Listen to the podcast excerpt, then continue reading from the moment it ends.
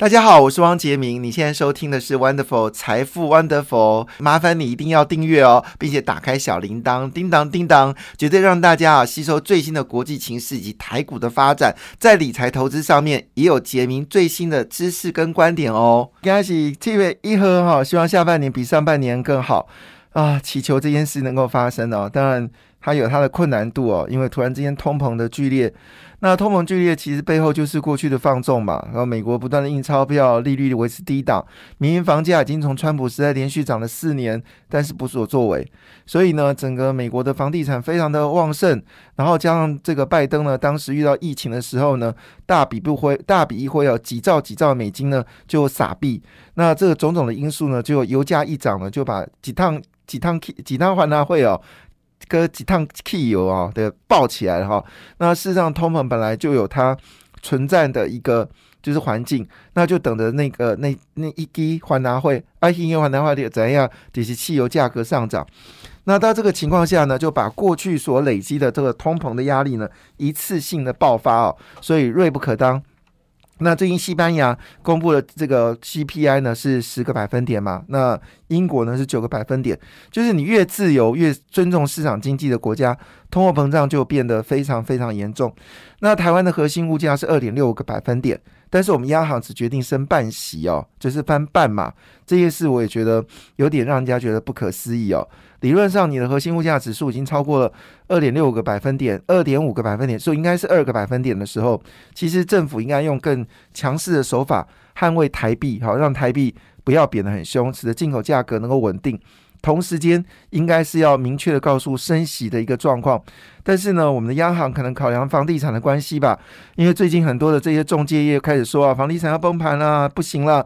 那为什么之前要这么的疯狂的 把房价给炒高呢？好，那土地为什么价格要这么贵呢？好，那为什么那么多政府在标地的时候都把地价往上标？好，这我已经解释很多次了。比如说这块土地的价格是五十万一平，就政府一拍拍了七十万一平、八十万一平，结果呢，原本周围的建商呢是五十万的成本，一看到哇，我们政府拍板定案，这块土地价只是八十万，所以呢，房价。当然，就立刻就根据新的土地价格来计算。那这事情呢，普遍在台湾的各县市，哈，特别是六都，好，台北应该没什么地可以标了，哈，新北，好，那我们就去看一下那个。新庄旁边的那些呃，就是我们说的 从化区，你就知道我刚才讲的是什么内容。好，那个价格已经贵到，就以前根本就是那种工厂用地，现在可以涨到就是七八十万一平，甚至更贵。好，有人说涨一百万，也就短短这四年当中，从原本的三四十万呢，已经涨到这个一呃七八十万，甚至到一百多万。那原因是什么？就是土地标标案嘛，一标标出了一个天文数字，所以周围的房地产上涨。那这是新北。那桃园哈，桃园其实还好一点点了哈，不过最近桃园的房地产有供过欲求的问题，最夸张的就是台中啦，这个大家都知道。其实上次引爆这个议题，其实是桃园哦，实际是桃园，就是有块体标出来，结果标出的价格是天文数字。然后呢，当时的建商就说，你应该设一个上限啊，过上限的时候采抽签制。那你知道有些精华地啊，因为附近有公共设施，所以呢房价涨得很凶。那我做的竹北更夸张，四年前的时候，新竹呃竹呃就是那个新竹第三期呃应该是那个县镇三期，好一平是十八到二十万。然后经过了三年的时候，一平是五六十万，现在价格往上走高，这夸张到一个极致。所以这时候你如果之前没有做的动作，现在我们大家一起承受这个风险。但有人说这个事情会很悲观吗？我倒也不觉得。为什么？你看中国的市场就知道，中国股市在过去这一年有多惨啊，封城。然后股票无限下跌，就你一晃眼看，我的妈啊，这只只是短短的三个月的时候呢，股价已经逼近前破的高点了哈。所以封城压抑了通货膨胀，好，那所以中国这次呢，对国际通货膨胀呢，它免受其扰，但是中国问题很多，可能还需要很多时间解决。但你会看得出来，这个习近平去香港，所以昨天的中国股市呢，好就演了一个庆祝行情。那上海综合指数呢是全球涨最多的，涨一点一个百分点；深圳呢是涨了一点五七个百分点，其他全球股市都下跌哦。那就是前去年的时候，你买美国股市很开心，买中国股市会哭哭；今年呢是买美国股市会哭哭，但是看买中国股市会涨。可是话说我讲了，这就是我们说的趋势。当你用高息的方式压抑通货膨胀的时候，那么市场会重新再燃起希望。好，那也许今年第三季就大家认为市场的谷底，我们再忍一下，到底会跌多少，我并不知道。但市场还是很多避险工具啦，比如说像是我们说这个就是呃指数的反，好反，好就是反的 ETF，它也是个避险工具。好，那是最好的避险工具。那要不然就是卖出股票，等待机会。所以这是非常错综复杂的问题，等我们稍微聊一下了哈。那昨天的非半指数呢，跌幅也不会很大，跌了一点零七个百分点。可是我们的 GDR 是跌很惨哦，跌了三个百分点。怎样啦？你们不卖完美国要卖台湾吗？台湾基本面比美国好，就台股杀的比这个美国凶。好，我们投资人大家已经没什么信心了。毕竟外资占台股比重高达四十几个百分点，台积电是呃最元凶。因为台积电外资持有比例从七十九个百分点，现在可能只剩六十九个百分点，外资抛售十个百分点，那这抛售结果当然就让台积电呃没有办法上涨，信心就变很弱。好了，那至于昨天的这个欧洲股市呢，跌幅也是将近两个百分点。那么其中跌最凶的部分呢，是在俄罗斯哦，俄罗斯昨天一口气暴跌四点八一个百分点。当然，一方面是因为北约对俄罗斯有更多的制裁，好造成俄罗斯股市的一个担忧。但事实上，俄罗斯呢，因为他们要求天然气、跟石油、煤炭、小麦都必须用卢布来交易，使卢布呢大涨了三十五个百分点。一方面呢，它压抑了通膨，但另外一方面，这种强势的货币呢，又反噬它的经济。所以，真的经济学是一件很困难的学问哦。所以，俄罗斯股市呢。呃，从这个七百点涨到一万四千点了，现呃，对不起，从七百点涨到一千四百点，现在已经回跌到一千三百四十五点了。那这个俄乌战争呢，反而俄罗斯股票是有上涨的。昨天是小马可是啊上任了，那他推崇他的爸爸哈，就是那个 呃，就是之前的独裁者，好，透过民主独裁，所以民主也是可能会制造独裁的哦。不要以为民主治不到治不了独裁，当一个政党独大的时候。它就会产生独裁，就这么简单。那昨天小马可是上任之后呢，菲律宾股市呢大跌了二点三四个百分点哦。其实从小马可是选上那一天呢，菲菲律宾股市基本上好像只有涨两天哦，涨三天，其他的时间都是跌哦。我不知道它的底部会是在哪里。亚洲股市呢，就以菲律宾跌势为最惨哦。那当然，日本日经昨天跌到一点五四个百分点，韩国则是跌到一点九一个百分点。好，当然我们。真的有那么悲观吗？好，当然有些数据确实让我们觉得好像有点担忧，但是这个数据又那么好。上一周呢，美国初领失业基金救济失领初领失业救济金人数又少了两千人。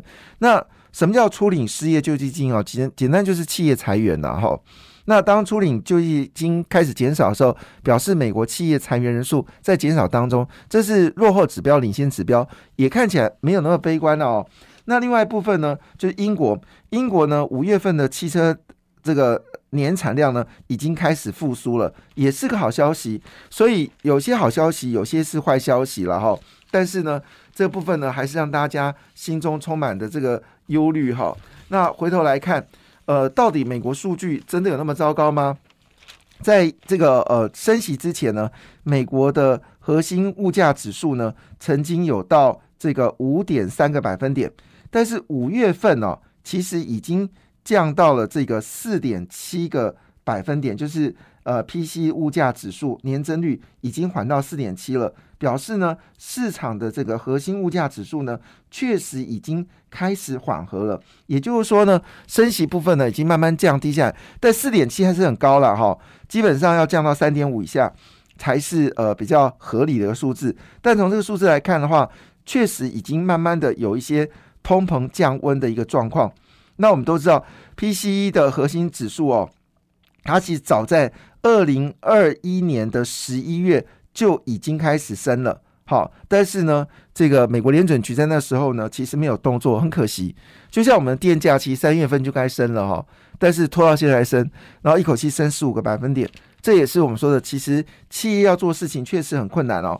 不过比较大的一个问题就是，呃。我们知道，在之前呢，因为乌俄战争哦，曾经将让呃锡啊、铝啊、铜啊价格，还有铁矿砂价格飙升。但是呢，最近已经开始有些降温的部分，主要是因为中国经济似乎还是蛮令人担忧。虽然它的一些表面数字看起来不错，但是有些现实数字呢是不会改变的。就是我们知道，全世界的铜铝铁矿砂价格呢，其实是跟着中国经济来这个升跟贬哦。但是呢，中国号称呢，他们经济开始 V 型反转了。可是呢，从原物料价格来看的话，并不是如此哦。那整个相关的呃金属的价格呢，其实已经暴跌二三个百分点，铁矿砂呢，则是下跌二十五个百分点。那么影响所及呢？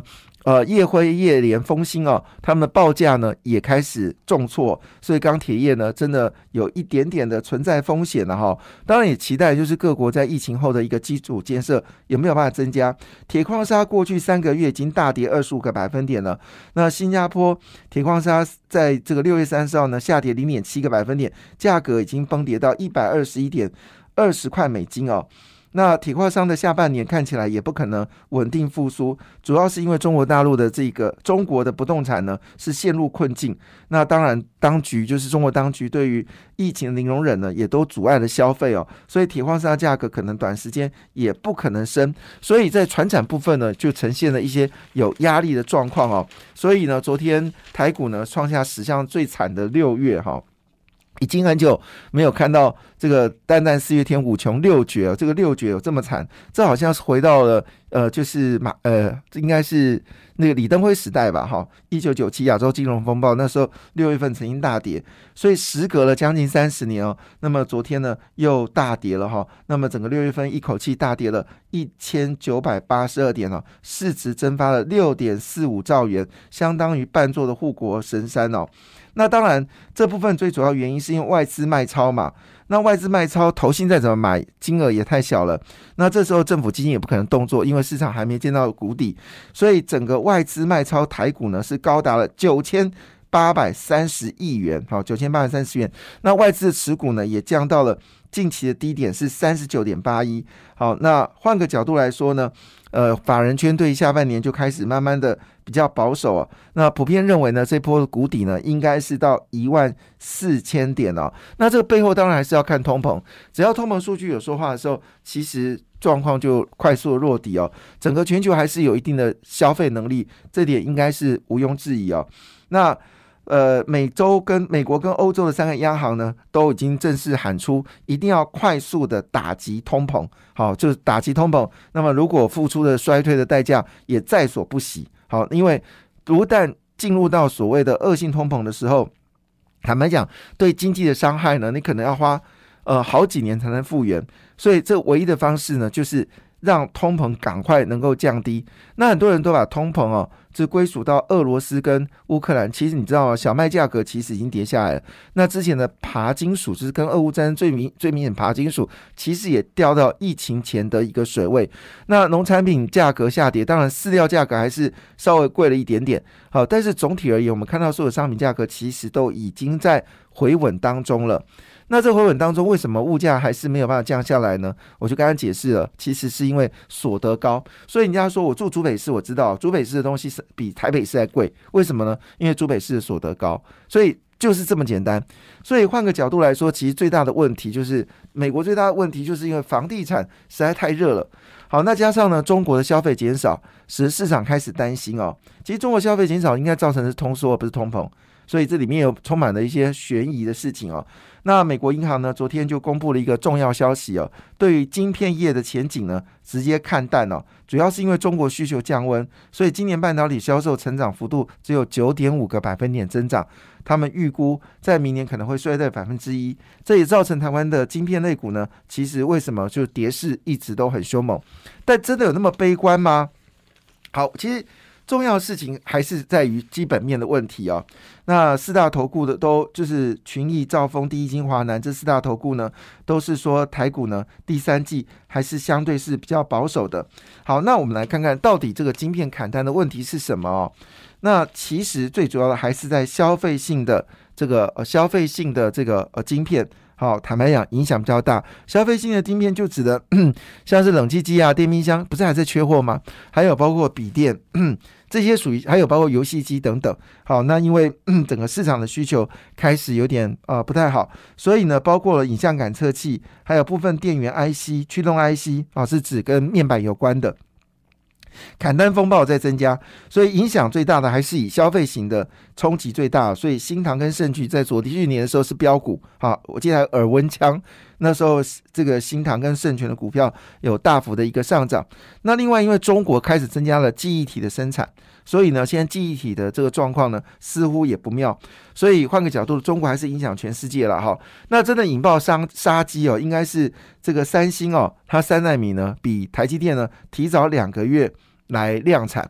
那坦白讲，这件事情听起来是很惊悚，但你仔细分析呢，也不不是那么的严重。但我想是，如果外资不接受，市场不接受，我也没办法。为什么呢？因为事实上呢，台积电技术非常好，所以它三纳米呢还是维持它原本的技术，叫骑士骑士的一个技术，啊，骑士长效电晶体哈，FinFET。